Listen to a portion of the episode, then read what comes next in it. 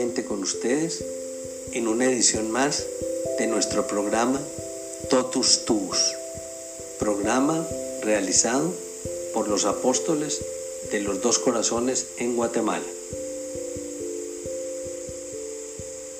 Continuamos con nuestra lectura La sombra del Padre, la historia de José de Nazaret. Numeral 5. Levántate, toma al niño. Saltó bruscamente de la cama, como despertado por el ruido de un trueno. La voz que oyó en sueños parecía estar suspendida en el aire, pero en el aposento, iluminado débilmente por una linterna, no había ningún extraño. En el otro lecho vio a Miriam, dormida al lado del pequeño Jesús. Se puso la mano en el pecho. El corazón le latía con violencia recogió sus pensamientos. Al acostarse estaba lleno de admiración. La visita de los viajeros de tierras lejanas le inundó de una alegría inconmensurable. Por fin llegó a pensar, se acerca la hora de la gloria. Las dificultades de los últimos meses le habían cansado. Este año transcurrido había sido muy duro. La hostilidad de la familia no había desaparecido durante todo este tiempo nadie les había visitado, nadie les había ayudado. El dinero recibido a cambio del anillo se había acabado. Vivían únicamente gracias a la ayuda de los pastores. Muy pocas veces pudo hacer algún trabajo, y solo porque los encargos provenían de personas ajenas a la aldea. Vivían en la pobreza, casi en la miseria había renunciado al proyecto de quedarse en Belén. Les pasó por la cabeza irse a la montaña, a casa del sacerdote Zacarías y de su mujer. Pero cuando José empezó a preguntar por ellos, resultó que los dos ancianos habían muerto casi al mismo tiempo y que un familiar lejano se había hecho cargo del hijo. Entonces decidieron volver a Nazaret. Allí estaba la hermana de Miriam, estaba Cleofás. La ciudad Galilea les había dado pruebas de su benevolencia. Pero para emprender semejante viaje con el niño necesitaban dinero. La visita de los magos zanjó el asunto. El collar de oro regalado por Baltasar era muy valioso. Podían venderlo por partes y vivir con ello mucho tiempo. Ahora podremos regresar, le dijo a Miriam después de la visita de los magos, cuando se disponía a dormir.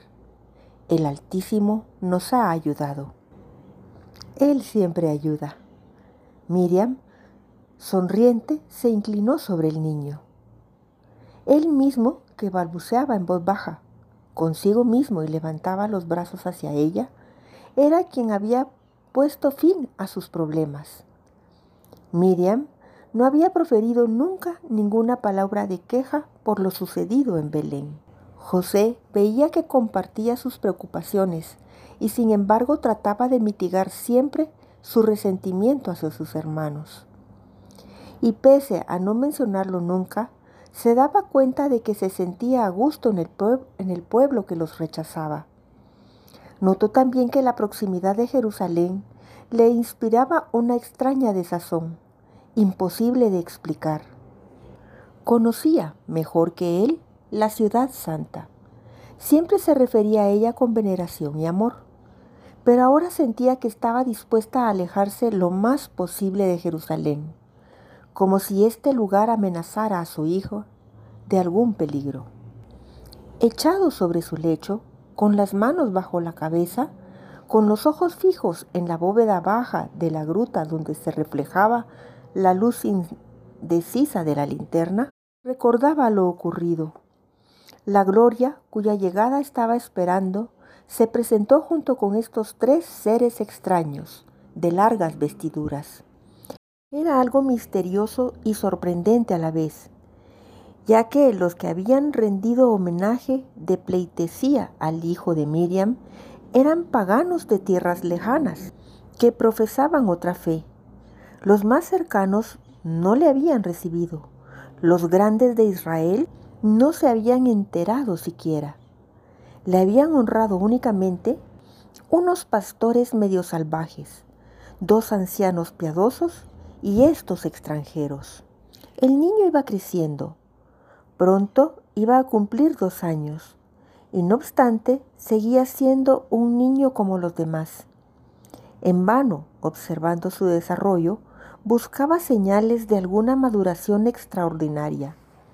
El pequeño empezaba a hablar y sus primeras palabras estaban llenas de equivocaciones que divertían a su madre. Cuando estaban juntos era cuando más felices estaban ambos. El niño la llamaba, la seguía con los ojos, se reía feliz cuando aparecía.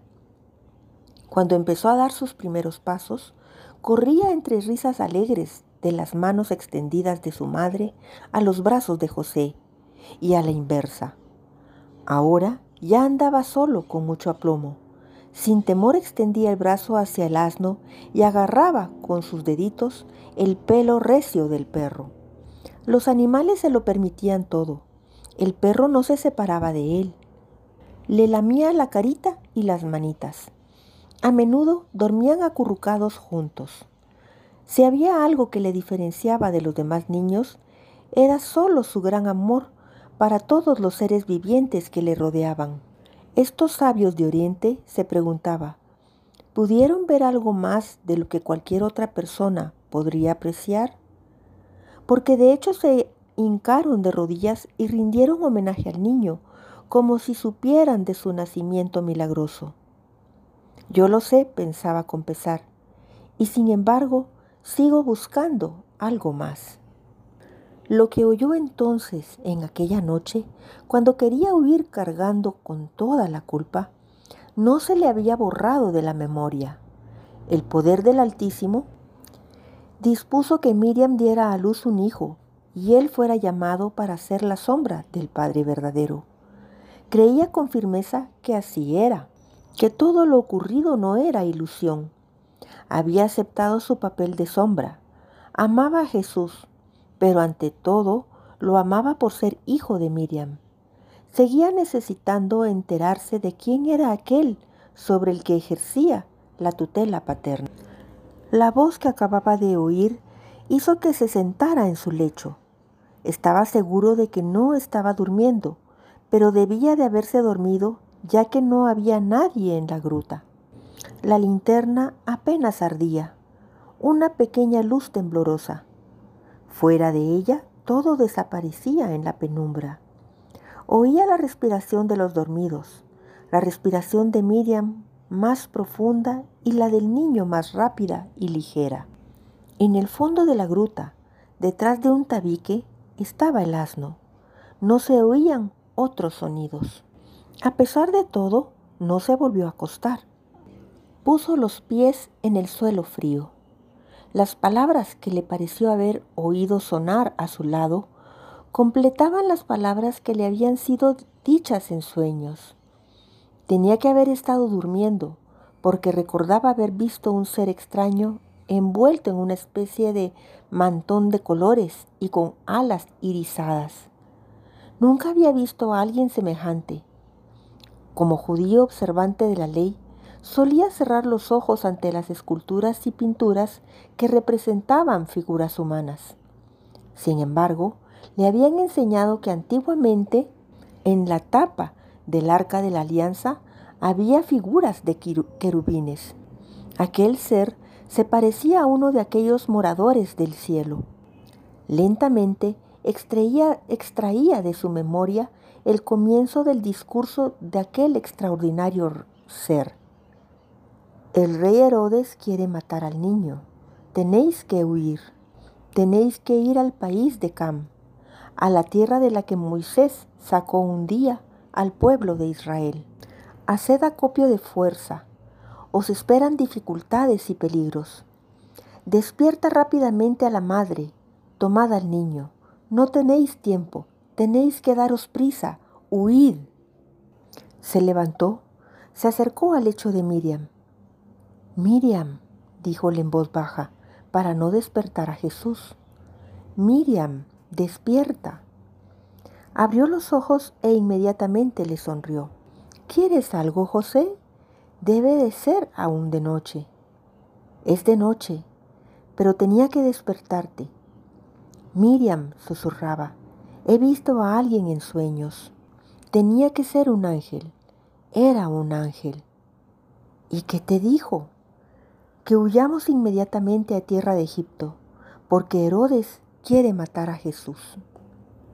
Ella se incorporó en su lecho, se pasó la mano por los labios que empezaron a temblarle. Oh Adonai, exclamó en voz baja, pero inmediatamente se rehizo volvió a ser ella misma, serena y decidida. Vámonos inmediatamente. Pero Miriam era un sueño. Los sueños solo pueden ser sueños. Este sueño vino del Altísimo. ¿Estás segura? Completamente segura. Si tú hubieses soñado con el ángel, estoy segura, precisamente porque eres tú quien lo ha visto, no yo, sino tú. Pero Tú eres el tutor, el Padre. Soy una sombra. Eres el Padre. Él te ha sido dado a ti tanto como a mí. Soy mujer.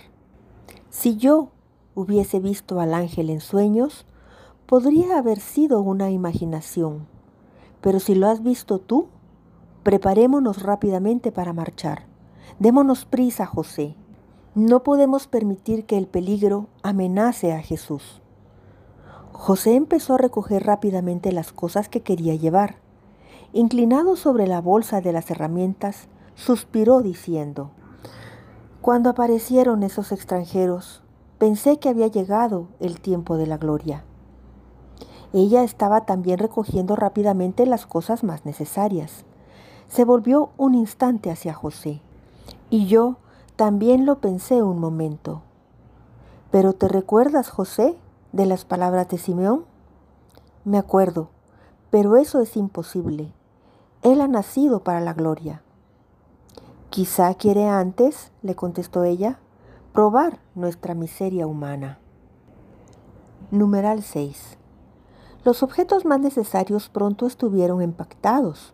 Un poco de ropa, algo de comida, unas pocas herramientas de carpintero. José sacó el asno, le cargó las alforjas. Mientras tanto, Miriam vestía a Jesús. El niño, despertado de pronto en medio de la noche, lloraba y rezongaba.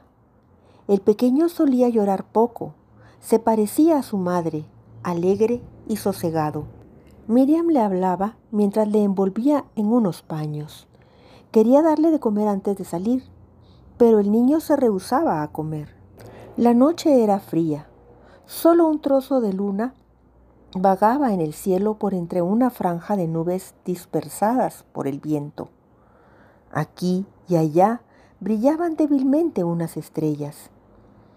Antes de ponerse en camino, José se paró un momento para reflexionar sobre la dirección que debían tomar. La carretera para Egipto seguía el borde del mar. Para llegar a esta ruta, había que bajar del altiplano de Judea a la, a la llanura de la costa. El paso más cercano por los desfiladeros rocosos era extremadamente difícil. Nadie seguía este camino. Los viajeros preferían alargar el viaje y seguir la pista que iba de Jerusalén a Gaza pasando por Emaús. Ellos, sin embargo, no lo podían hacer, pues si salían en su persecución, los encontrarían inmediatamente en la pista. Tenían que evitar los caminos transitados y seguir por senderos utilizados normalmente por los esclavos fugitivos y los ladrones. A la salida misma de Belén se abría en la roca una gran grieta, por cuyo centro bajaba el agua de los montes en tiempo de lluvia. Bajando por el barranco excavado por las aguas, se llegaba directamente a Azoto. Podían aparecer por Azoto, porque les descubrirían muy pronto. Había que evitar Azoto y llegar a Ascalón.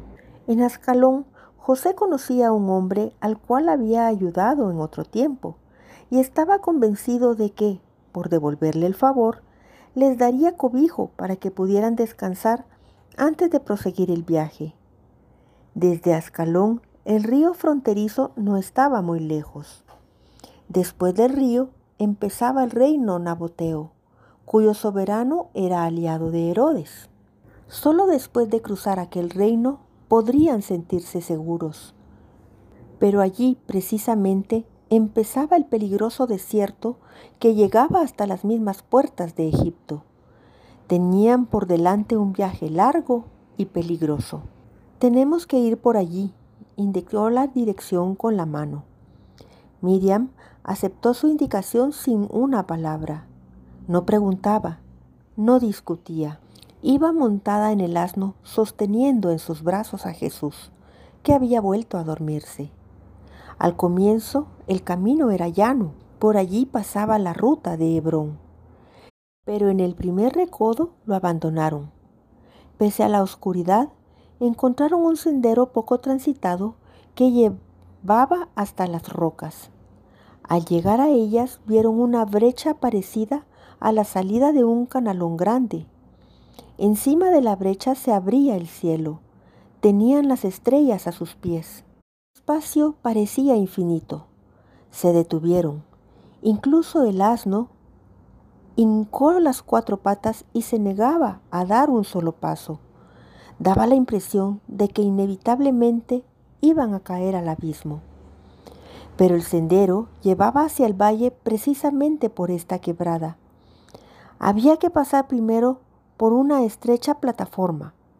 Luego se salía en medio de un gran corrimiento, como en un río. El sendero zigzagueaba entre pedruscos y arroyos de cascajos se borraba por momentos y entonces era fácil extraviarse. José caminaba por delante llevando el asno, que daba bufidos de temor, tropezaba y a cada momento se sentaba temeroso sobre las patas traseras. Miriam le seguía llevando a Jesús en brazos. El niño iba apretado contra su madre y dormía. Tenían que andar con muchísimo cuidado y muy despacio. Del fondo de la grieta soplaba un fuerte viento marítimo. Arriba se recibía con alborozo, sobre todo tras un día tórrido, como un agradable refresco. Pero en el fondo del barranco producía escalofríos con su frío húmedo. No sabían si los misteriosos susurros que se oían a su alrededor eran producidos por el viento. Tenían la impresión de que alguien se les iba acercando lentamente, que entre las rocas desmenuzadas oían unos pasos rápidos e intranquilos. A medida que bajaban, la falla se hacía más profunda. Por ambos lados las paredes rocosas aparecían más abruptas. Por favor, Descansemos un poco. Oyó José a sus espaldas. Se detuvo de inmediato. Ocupado en buscar el camino, se olvidó por completo de que Miriam llevaba al niño en brazos. Volvió hacia ella. Apoyada contra una gran roca, respiraba con dificultad. Qué tonto soy, le dijo. Me olvidé por completo de que llevabas al niño. Pero tú estás buscando el camino y llevas el asno. Recupero el aliento y sigo enseguida. Yo cogeré a Jesús ahora. No, no. Pues claro, yo lo llevaré. Tiene que ser así. Estáis bajo mi protección. Lo dijiste tú misma. Sin más oposición, entregó al niño. Al rato siguieron. José iba por delante con el niño en brazos. El asno seguía detrás animado por Miriam. El barranco era muy estrecho ahora. Parecía un túnel por el que corría un río de piedras. No había sendero. José bajaba por él seguro, convencido de que volvería a encontrarlo más abajo. Los pies se hundían en la gravilla. El asno se hundía mucho más. Al tratar de sacar la pata cogida entre las piedras, se cayó. Una masa de cascajos desequilibrada por esta caída, se deslizó hacia abajo con gran estruendo. ¡Qué terrible si se ha roto la pata! le pasó a José por la cabeza. Se detuvo a tiempo para no expresar su pensamiento en voz alta. Quiso retroceder para ayudar al animal a liberarse del amasijo de piedras. Se le adelantó Miriam. Con su ayuda, el asno volvió a ponerse de pie no le ha pasado nada, dijo ella, como si presintiera la preocupación de José. Ya vuelve a andar. Está magullado, solamente el pobre. El barranco se ensanchó de nuevo y ya no caía tan, tan abrupto. La senda volvió a aparecer. A José le pareció que la respiración de Marián se hacía jadeante y penosa. ¿Te has cansado? le preguntó. No contestó nada de momento. Luego le dijo, No te preocupes por mí. Aunque yo me canse, tú eres más fuerte. Jesús tiene que... Él le puso la mano sobre el hombro. No puedo soportar la idea de que esto recaiga sobre ti ahora. No lo entiendo. Ella le interrumpió. A cada hombre le ha sido dada su propia medida. Piensa cuántas mujeres han de levantarse por la noche y huir para salvar a su hijo. Pero tú, ¿por qué habría de ser yo más protegida que las otras? No me gustaría. Anda, vamos. De nuevo se pusieron en camino. Iban despacio, pero sin parar. Jesús seguía durmiendo.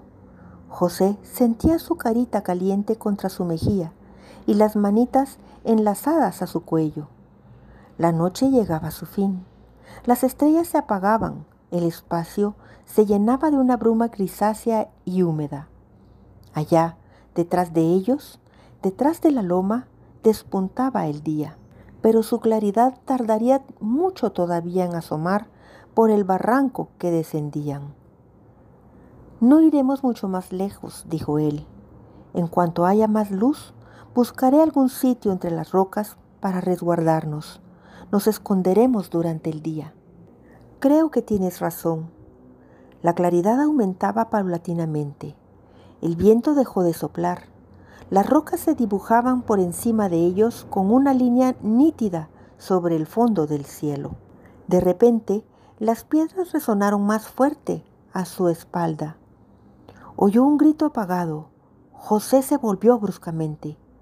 ¿Qué ha pasado? Nada, he puesto mal el pie. Vio a Miriam con el pie levantado. ¿No puedes ponerlo en el suelo? preguntó con voz preocupada. Sí lo pondré, lo pondré enseguida, no temas nada. Ya no me duele. La mujer, dijo, enviada por su marido por la noche en busca de una oveja perdida, tiene que ir, aunque se sienta el cansancio. No te mandaría a ninguna parte. Lo sé, pero quiero ser como las demás. Bajó el pie y se puso a andar, pero iba despacio, cojeando, apoyándose en las rocas. La luz se vertía más y más en el barranco. José se sintió invadido por la ansiedad. Casi se olvidaba de que Miriam apenas podía andar. Dijo sin volverse, tenemos que apresurar el paso. Oyó los pasos de Miriam, pero pararon enseguida. Oh, José, no puedo. Volvió a su lado. Estaba otra vez con el pie en alto. El dolor se reflejaba en su cara. ¿Te duele? Duele, pero me sobrepondré. Resistiré. Perdóname. Si pudiera, te llevaría en brazos, pero esta claridad me preocupa. Andaré, ya voy. Cojeaba, pero seguía. José no podía mirar la expresión de dolor que se reflejaba a cada paso en su cara. Oh Miriam, gimió él, ¿por qué el Altísimo tampoco le dejó terminar esta vez? Él quiere que sigamos siendo personas.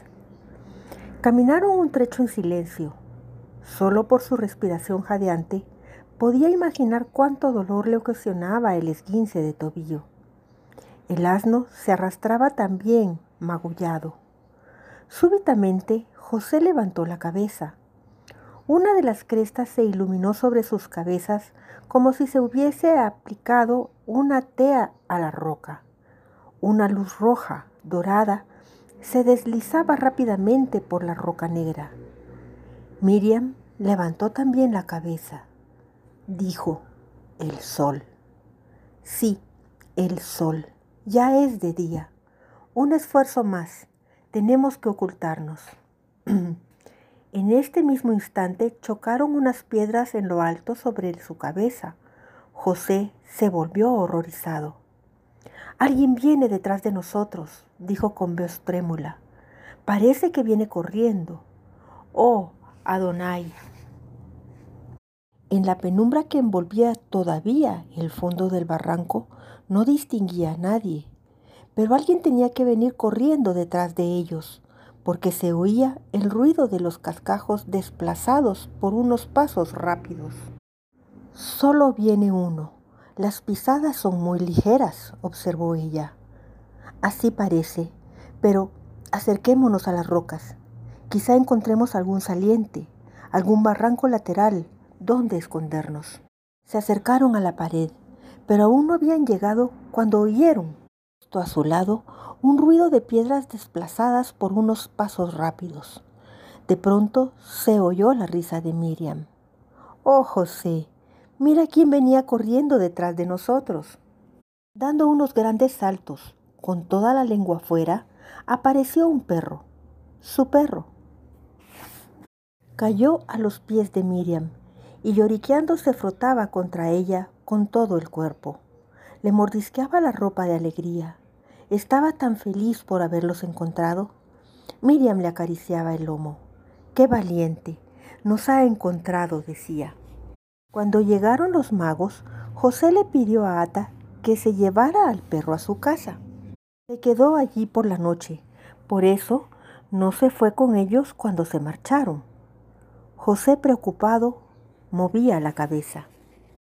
¿No les habrá mostrado el camino de nuestra huida a los que vinieron a buscarnos?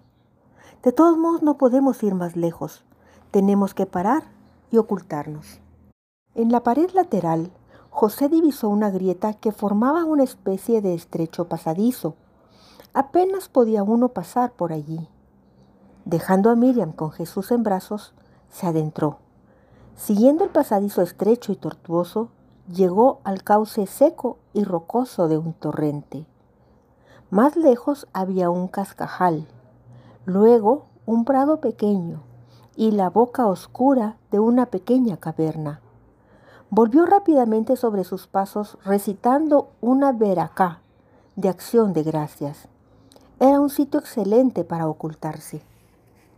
Miriam, en espera de su regreso, se sentó en el suelo, apoyó la cabeza contra una roca, cerró sus ojos. Jesús dormía en su regazo. Ella se adormeció también. Así la encontró al volver. La despertó suavemente con la mano. Ella abrió lentamente los ojos. Un esfuerzo más, Miriam, le dijo. He encontrado un sitio seguro y cómodo. ¿Ves qué bueno es él? le dijo ella. Sí, es muy bueno, asintió José. Siempre ayuda. ¿Jesús sigue durmiendo? preguntó nos ha sido entregado para que pueda dormir, le dijo ella sonriendo sobre la cabecita del niño apoyada contra su pecho. Continuamos con nuestra lectura del libro La sombra del Padre, historia de José de Nazaret. Numeral 7. Borges se abrió paso entre los sirvientes parados a la puerta, la empujó y con toda la rapidez que le permitía su cuerpo gordo y fofo, entró en el aposento del rey. Herodes, completamente desnudo, estaba sentado en una gran cubeta llena de agua caliente. Había dos efebos a su lado. Uno movía el incensario, el otro amenizaba al rey tocando una delgada flauta. Los baños con agua caliente, traída de Collir Oe, le producían algún alivio. Se quedaba horas enteras en el agua. Ahora que no llevaba ropaje, podía apreciarse su delgadez. Bajo la piel estirada se veía cada hueso. Tenía los pechos caídos como una mujer que había amamantado muchas veces. El vello que los cubría estaba tieso, pareciéndose al de un animal, pero tenía el vientre hinchado, como un odre lleno de vino. ¿Qué quieres? preguntó al eunuco cuando estuvo ante él inclinándose profundamente. Señor, Boarges estaba claramente trastornado por la noticia que traía. El hombre al que encargaste la vigilancia de los sabios partos ha vuelto. ¿Por qué ha vuelto? La voz de Herodes se notó la ira. Le mandé estar todo el tiempo a su lado. Tenía que volver cuando volvieran ellos. ¿Cómo se ha atrevido? Borges tragó saliva con dificultad. Señor, volvió porque los otros desaparecieron, incomprensiblemente. ¿Qué? gritó Herodes, levantándose con tanto ímpetu que la cubeta se tambaleó en el pavimento, vertiendo parte del agua sobre las losetas. ¿Algún truco de magia negra? Puede ser. Señor, son brujos. Tráeme a ese hombre. El eunuco corrió hacia la puerta, gritó a la servidumbre. Dos centinelas introdujeron al espía. El hombre temblaba como una hoja. Apenas podía andar. Se hincó de rodillas de lleno en el charco de agua. Piedad, rey, piedad, empezó lloriqueando, golpeando con la frente las losetas del pavimento. Herodes gritó a los muchachos para que lo tomaran por los brazos y lo sacaran de la cubeta. Estaba ahora ante el espía lloroso, chorreando agua. El cuerpo deformado por la enfermedad recordaba el cuerpo de un sátiro de una escultura griega. El vello mojado pegado a la piel tenía la apariencia de gusanos. ¿Dónde están estos partos? La voz del rey estaba sofocada, pero era mucho más terrible que cuando gritaba. Piedad, piedad, gemía el hombre. Desaparecieron. Habla desde el principio. Y si mientes, Digo la verdad, rey, toda la verdad. Fueron a la posada al atardecer. Iban a dormir allí. Sus servidores decían que tenían intención de volver a ti, rey, pero cuando llegué corriendo al alba ya no estaban. ¿Dónde se han metido? No se sabe. Nadie lo sabe. El posadero no oyó cuando se fueron. Nadie oyó nada. Ha sido por arte de magia, lo juro. Tenías que haberte quedado de guardia ante la puerta, no quitarles la vista de encima. Y te fuiste a divertirte. No, rey, no. Solo me retiré un momento. Cuando volví, ya no estaban. Si quieres salvar el pellejo, habla. ¿Dónde se han ido? El espía, sollozando, hundió la frente en el charco de agua. Piedad, ¿cómo lo puedo saber? No los he visto. Pero yo lo sé, señor, se atrevió a interrumpir Boarges. Tengo informes. Precisamente quería informarte, señor. Habla pronto. Los vieron. De mañana muy temprano. Cruzaron Jerusalén y por Betania se dirigieron hacia Jericó. Pasaron a galope y tenían unos excelentes caballos. Herodes observó un momento con mirada feroz al encogido Boarges y luego se inclinó, agarró por el pelo al hombre arrodillado a sus pies, levantándole la cabeza. Has ocultado algo. Habla pronto si no quieres morir de la muerte más dolorosa. ¿Qué ocurrió allí en Belén? ¿Por qué no volvieron aquí? Señor, Señor, gemía el espía. He dicho la verdad. Desaparecieron en la noche. No sé por qué no volvieron aquí. ¿Y qué hicieron ayer? ¿Con quién hablaron? ¿A quién vieron? Habla. Tenías orden de vigilarles continuamente. No les he quitado la vista de encima ni por un momento, Señor. Entonces, ¿qué hicieron? Lo diré, lo diré todo. Pasaron casi todo el día en un prado delante del pueblo. No se metieron entre las casas ni hablaron con nadie. Solo se fueron cuando oscureció. Caminaran como si supieran a dónde iban. No al pueblo. Fueron a un campo fuera del pueblo. Allí hay una gruta entre las rocas y alguien vive en esa gruta. ¿Quién es? Lo supe más tarde en el pueblo uno de los hijos del jefe de la estirpe, del que murió hace cosa de un año. Sus hermanos le echaron del pueblo. Dicen que no querían tener que ver con él. Dicen que es un hombre malo, pero él volvió. ¿Y los otros fueron a verle? Fueron a su casa, Señor. Encontraron la gruta solos. Nadie les guió. No pude entrar con ellos. No podía dejarme ver, Señor. ¿Qué hiciste? Cuando estuvieron dentro, me arrastré hasta allí. Miré. Dentro había un hombre, una mujer y un niño. Esos hombres se arrodillaron delante del niño. No pude ver nada más, porque también había un perro, y este perro me descubrió. Tuve que escapar. Si no hubiera huido, sus criados me habrían apresado y dado muerte. Estaban cerca.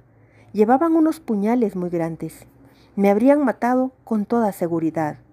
Oh Señor, piedad. Herodes soltó el pelo del hombre y el espía cayó en el charco con un gran chapoteo. Los ojos febriles del rey recorrieron la estancia. Movía las mandíbulas como si masticara algo con esfuerzo. No decía nada, pero ese silencio suyo parecía extrañamente temible. Bajito, con voz ahogada lanzó, Que entren todos. Toda la corte real reunida en la habitación contigua entró atropelladamente. Todos estaban enterados del suceso y todos temblaban atemorizados. Por el aspecto de Herodes que estaba ante ellos, desnudo, con el rostro demudado, comprendieron que el rey era presa de una ira furiosa, una de esas furias espantosas que se apoderaban últimamente de él.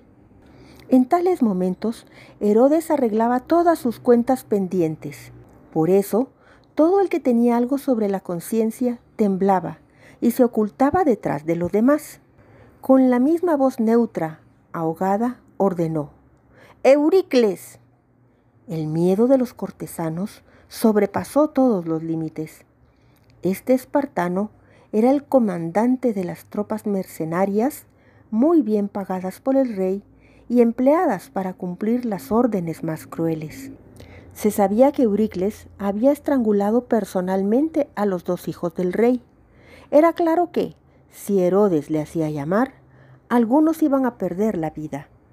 Mientras esperaba la llegada del griego, Herodes permanecía de pie con las piernas muy abiertas, fruncido el ceño, la nariz con las aletas vibrantes, tensa como un arco, la boca entreabierta, dejando ver cómo los dientes negros rechinaban como los engranajes de una máquina. La respiración del rey se hizo sibilante. Euricles se presentó en compañía de dos centuriones. Te saludo, oh rey. No hincó la rodilla en tierra ante Herodes, pero le hizo el saludo de ordenanza levantando el brazo. Espero tus órdenes. Escucha. Herodes extendió la mano y la puso sobre la coroza del griego en la que se veía, a pesar de que esto escandalizara a los judíos, el rostro contraído de una mujer con serpientes en lugar de pelo. Mandarás inmediatamente un centenar de hombres a Belén. Allí se oculta el niño. Este le dio un puntapié al espía tendido. Te mostrará el sitio. Que maten al niño y traigan aquí su cuerpo. Pero, antes de que vayan a hacerlo, que rodeen el pueblo. No dejen salir a nadie esa familia infame tenía escondido al pequeño y conspiraba con los partos. Podrían intentar esconderlo de nuevo. Por lo tanto, para más seguridad, pasa a cuchillo a todos los chicos. ¿Cuántos años tenía ese niño? Volvió a darle un puntapié al espía. Un año, señor, tal vez más. Entonces, todos los chicos hasta de dos años. Esto concuerda. Ellos contaban que vieron la estrella en esa época. A todos, que no se escape ninguno, que la estirpe pague por la traición. Canallas. Los he dejado en paz porque fingían ser unos apacibles Amaha Ares. Pero ellos estaban conspirando. Tienen que ser castigados. A todos los chicos. ¿Comprendes? Se hará como tú has mandado, rey, aseguró el griego. Lo vigilaré yo mismo. No, manda a los tuyos. Tú te quedarás aquí. Te voy a necesitar. La mirada salvaje del rey recorrió el semicírculo de los cortesanos. Todo estaba combinado. Enumeraba despacio y cruelmente. La conspiración de mi hijo, la llegada de los partos, este niño. Ahora todo está muy claro. No faltaron en mi palacio los que participaron en la conjura. Lo sabía, pero esperaba.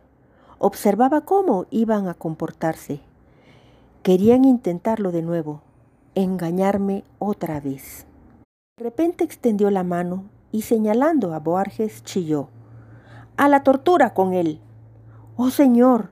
El eunuco obeso se echó a los pies del rey. Yo no, yo no. Diré quién a la tortura. Tiene que decir todo lo que sabe. Coged a este también, y a este, y a este. El dedo ennegrecido se extendía una y otra vez hacia el grupo de cortesanos. Quien era señalado se postraba en tierra y gimiendo imploraba piedad. Pero ya se precipitaban los soldados sobre él y lo sacaban a rastras de la sala. Los que no habían sido señalados permanecían rígidos, con la mirada vidriosa, sin atreverse a mirar al rey a los ojos y ni tampoco volver la cabeza. Y este.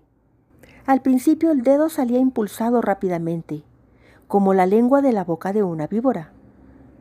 Ahora se movía cada vez más despacio.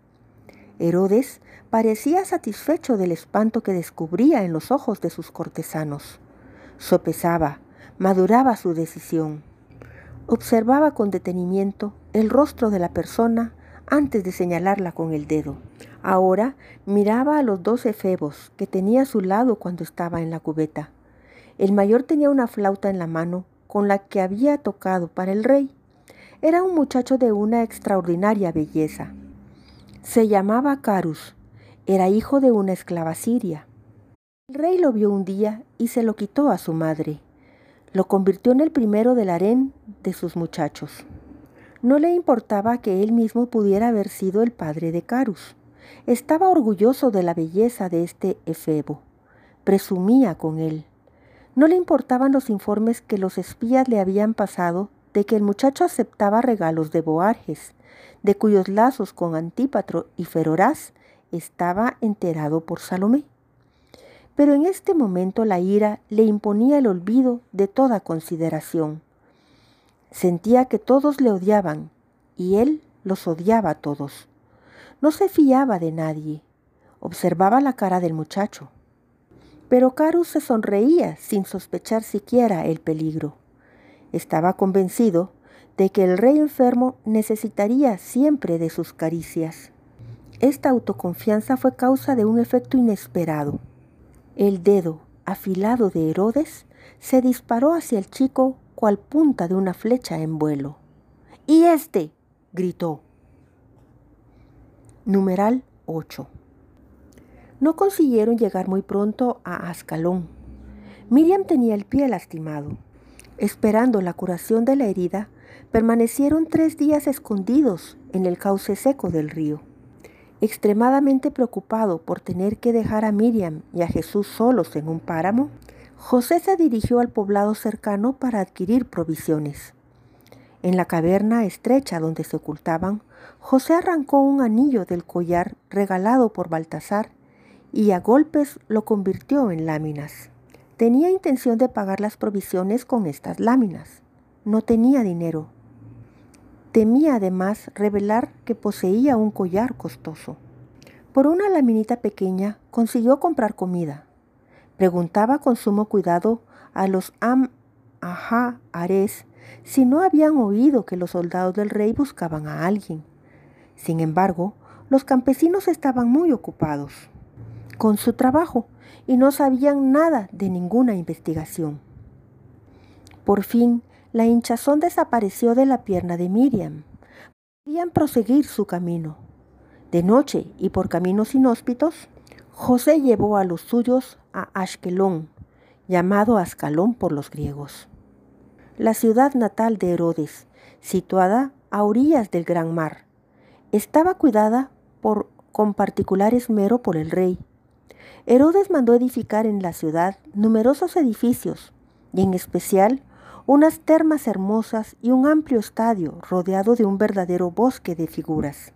Mandó igualmente ampliar y embellecer el templo de la protectora de la ciudad, Afrodita, venerada por griegos y sirios. Para él mismo se hizo edificar un palacio en el que residía por lo menos una vez al año, especialmente en los días de fiesta de la diosa. En estas ocasiones se entregaban a Afrodita unos regalos costosos en su nombre. Debido al culto a Afrodita, Ascalón era una ciudad odiada por toda Judea. La mayoría de los habitantes de la ciudad eran griegos y sirios, aunque no faltaban tampoco judíos. Griegos gobernaban la ciudad, poseían incluso una autonomía otorgada por el rey. Los judíos, con excepción de los mercaderes opulentos, tenían que hacinarse en su propio barrio. Era una humilde plebe de artesanos. Aquí en Ascalón vivía un conocido de José, un tejedor Atai, a quien José había ayudado en el pasado y, según decía él mismo, quería corresponder a la ayuda prestada. Hacía dos años que José no veía a Atai, pero estaba convencido de que iba a ofrecerles cobijo. Cuando llegó al barrio judío, los transeúntes les indicaron inmediatamente una casucha mísera donde vivía Atai. Era un antro oscuro, lleno de polvo y maloliente.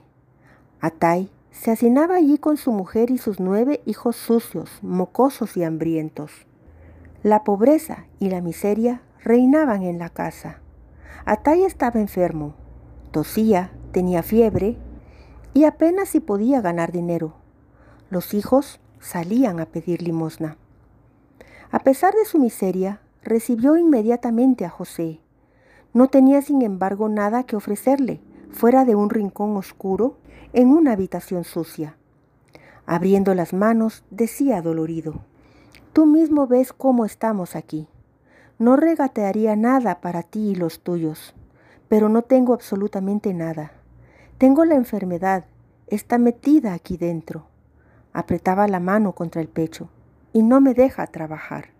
Es cierto que tengo unos encargos para maromas de barco, pero cuando empiezo a toser me ahogo. La tos no me deja dormir. En cuanto a la comida, tienes que comprártela tú mismo. Este perro, échalo. ¿Qué ventajas trae un animal impuro? Es capaz de morder a alguien. Miriam protestó calurosamente. Siempre le gustaron los animales y se había encariñado con el perro, sobre todo en los días que tuvo que estar sola en la caverna del cauce del río, durante la ausencia de José. El perro dio pruebas de compañero fiel y de buen guardián ahuyentando varias veces a unos chacales que merodeaban por el entorno. Jesús le tenía mucho cariño y se negaba a dormir si no lo veía en la cercanía, durmiendo hecho un ovillo. Atai discrepaba. ¿Para qué este perro? ¿Para qué un perro? Un perro corretea mucho, además come mucho, y cuando no tiene que comer, roba la comida de la gente os lo digo, echadlo. Atay, deja que se quede, le rogaba José, viendo la mirada implorante de Miriam. Nos quedaremos poco tiempo en tu casa. El tejedor se alzó de hombros. Si os vais pronto, pero tenéis que cuidarlo mucho. A la mañana siguiente de su llegada a Ascalón, José se fue al mercado. Quería comprar comida e informarse sobre el camino a seguir. Paseaba entre los puestos cuando llegaron repentinamente a sus oídos unas palabras que le afectaron profundamente. Un grupo de personas rodeaba a un hombre que contaba algo con viveza, el nombre de su pueblo natal que surgió de entre los reunidos, como una moneda bajo los pies. Impulsó a José a unirse a los mirones e incluso a abrirse paso hasta el centro. El hombre que estaba en medio de los reunidos era bajo, pelirrojo y harapiento. Daba la impresión de un vivo. Hablaba gesticulando mucho, diciendo a voz en grito determinadas palabras para causar mayor efecto. Mientras hablaba, sus ojos se movían inquietos en todas las direcciones. Entonces mataron a todos, ¿entendéis? Las palabras se convertían en, gripo, en grito toda la estirpe real aniquilada. La estirpe real. Ya no habrá descendientes del rey David. Los oyentes movían la cabeza, repetían las palabras del narrador a los que estaban más alejados. José escuchaba horrorizado. El horror iba acompañado de una sensación de dolor y de un sentimiento de terrible culpabilidad que le oprimía. Se olvidó de las precauciones, abriéndose paso entre los mirones. Se acercó al hombre que estaba hablando. Le agarró bruscamente por el brazo. No he oído todo lo que contabas, le dijo febrilmente. Repite, ¿qué ha ocurrido en Belén? El pelirrojo retrocedió violentamente. Quería zafarse. ¿Qué quieres de mí? Suéltame. No sé nada de ningún Belén. No decía nada. Contabas lo que ha ocurrido en Belén. Eran cuentos viejos. Suéltame. Intentó soltarse de nuevo. Daba la impresión de que trataba de perderse entre la gente que le rodeaba, como una rata asustada que trata de meterse en el primer agujero que encuentra. Pero José le sujetaba firmemente. Dijiste que la estirpe real de David ha sido asesinada. ¿Quién lo decía? Yo no dije nada semejante. Te he oído. No mientas, repítelo. El otro intentó soltarse otra vez. Al no conseguirlo, cambió de proceder. Le hizo a José una mueca de entendimiento. Con un ligero movimiento de cabeza, le hizo una seña para que juntos se alejaran del tumulto. Apenas salidos del cerco de los mirones, el pelirrojo emprendió una carrera arrastrando a José detrás de sí. Daban vueltas entre los puestos, se colaban por entre piezas de tejido rayado que los vendedores habían colgado sobre unos travesaños. Pasaban entre filas de sandalias colocadas en el suelo. Por fin se encontraron lejos de los otros. El hombre pequeño que tiraba de José se detuvo bajo un pórtico que circundaba la plaza del mercado, en un lugar totalmente desierto. Bueno, ¿qué es lo que quieres? preguntó. Contaba lo que había oído yo mismo. Tal vez no sea cierto. Cuéntalo otra vez. Los pequeños ojos del pelirrojo observaban a José. Te digo que solo contaba lo que me había dicho la gente. Hay muchos que disfrutan escuchando chismes y te dan unos céntimos. ¿Eres de Judea? Inclinó la cabeza preguntándole a José de sopetón. Vivo en Galilea. No hablas Galileo, eres de Judea. Pero, ¿no serás espía? ¿De dónde te ha venido esa idea? No tienes aspecto de espía. No dejaba de observar a José. Realmente tienes aspecto de tonto. Hay que ser tonto para preguntar cómo lo has hecho. ¿No sabes que esto está lleno de espías? Quería enterarme de todo. Querías, querías. Levantó los hombros. ¿Qué es lo que te ha excitado tanto? Se le encogió la cara en una sonrisa sardónica. ¿No sabes lo que les espera a los que quieren saber demasiado? Los pequeños ojos agudos del hombre estaban fijos en José. Se notaba que el miedo le había abandonado por completo. En la expresión de la cara se podía percibir la astucia. Extendió la mano, frotando repetida y significativamente dos dedos entre sí. José cogió la bolsa y le dio unos haces. El hombre miró las monedas de cobre. Con, gesto, displicente los guardó en su cinturón. Por este dinero no te diré gran cosa, añadió.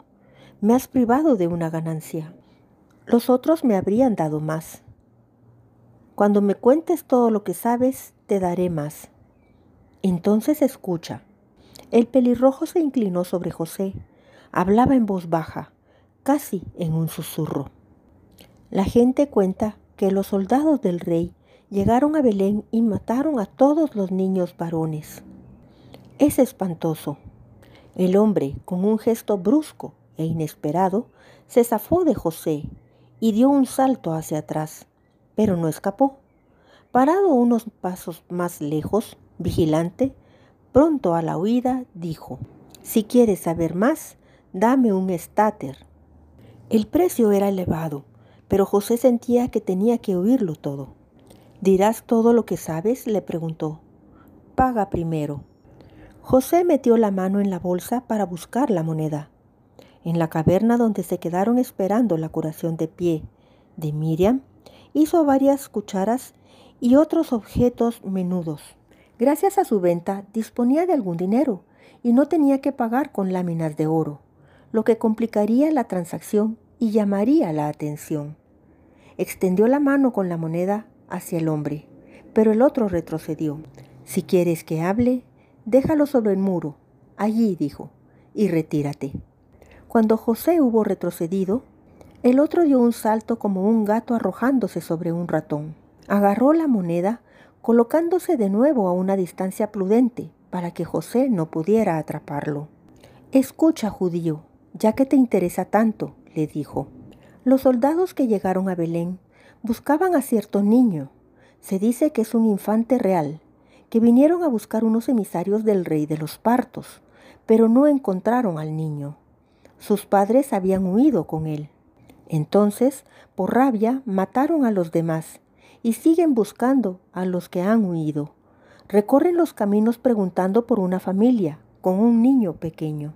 Prometieron una gran recompensa. Al pronunciar las últimas palabras, los ojos del hombre brillaron de forma extraña. José lo notó y sintió miedo.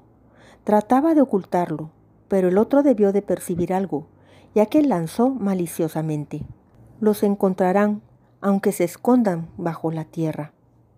Con una voz a la que se esforzaba en dar un tono de completa indiferencia, José preguntó, ¿Y eso es todo lo que has oído?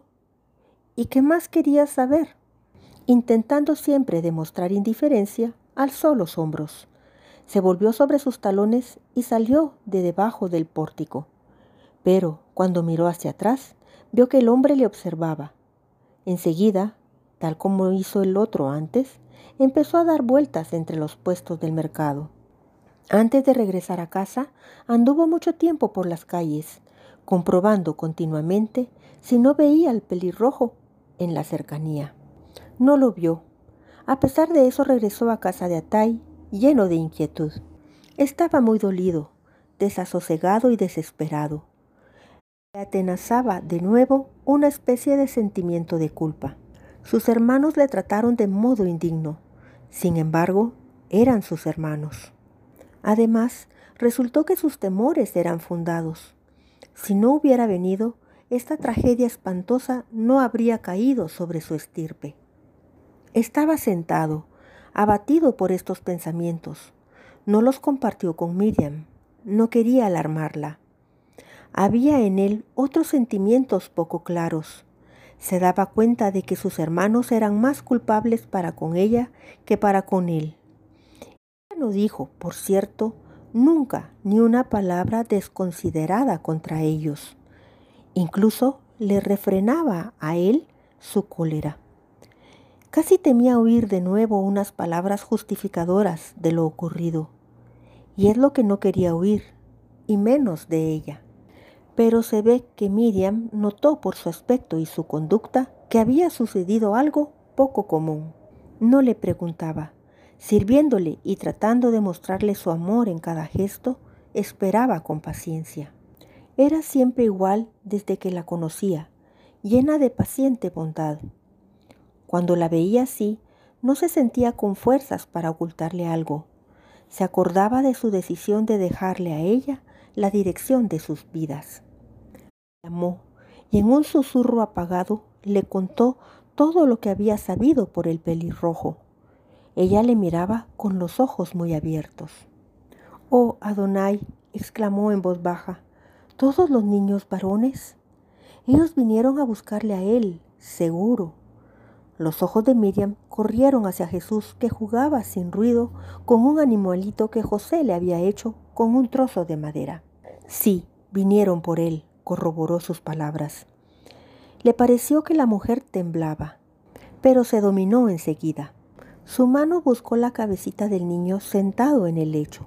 Sus dedos alisaron cariñosamente el pelo del pequeño. Tenemos que huir más lejos, dijo ella. Tenemos que hacerlo, asintió él. Pero quizá no ahora. Me parece que es preferible quedarnos durante un tiempo en casa de Atay. No buscarán sin fin. Haremos lo que decidas. Oh, qué pena me dan esas madres, esos padres, suspiró. Mis hermanos tenían razón en tener miedo. No pudo mantener por dentro su amargura. Él no les avisó. Es cierto que eran malvados, estaba enfadado con ellos, molesto, pero quizá sintió sobre su mano el toque de los dedos de Miriam. No deberías hacerte reproches, le dijo. Pero tú te das cuenta, Miriam, de lo que significa la muerte de un hijo, exclamó. Ella no contestó enseguida, guardó silencio durante un momento. Volvió otra vez la vista sobre el niño, que hacía girar entre sus deditos la cabrita de madera. José, notó cierta neblina en los ojos. Se arrepintió de lo dicho. Hice mal diciendo eso, susurró. Seguro que lo entiendes. Es un dolor terrible, el más terrible. Muchas veces pienso en Abraham y en Sara. Ahora los dos miraron al niño. El Altísimo no lo podía querer, dijo él. Él lo protegerá siempre. Miriam sacudió fuertemente la cabeza. No sé, José, no sé y no quiero saber. Será lo que Él quiera. Yo no deseo más que una cosa, confiar siempre y creer siempre que lo que sale de su mano es lo mejor. La muerte de un hijo no es un bien. En cuanto a Abraham, solo se trataba de una prueba. ¿Y si fuera el último recurso para inclinar la balanza? ¿El decisivo cuando todos los demás han fallado? Dejó descansar su mano sobre el brazo de José, como si este pensamiento fuera para ella un descubrimiento inesperado. Tal vez aquellos niños han salvado con su muerte a tus hermanos, José.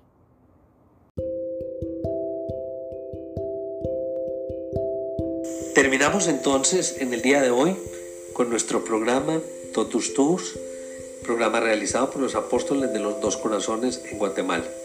Esperamos que esta semana continúe con muchas bendiciones para cada uno de ustedes, que nuestras misiones sean desarrolladas y nos lleven siempre por el camino de la santidad. Totus tus, oh María.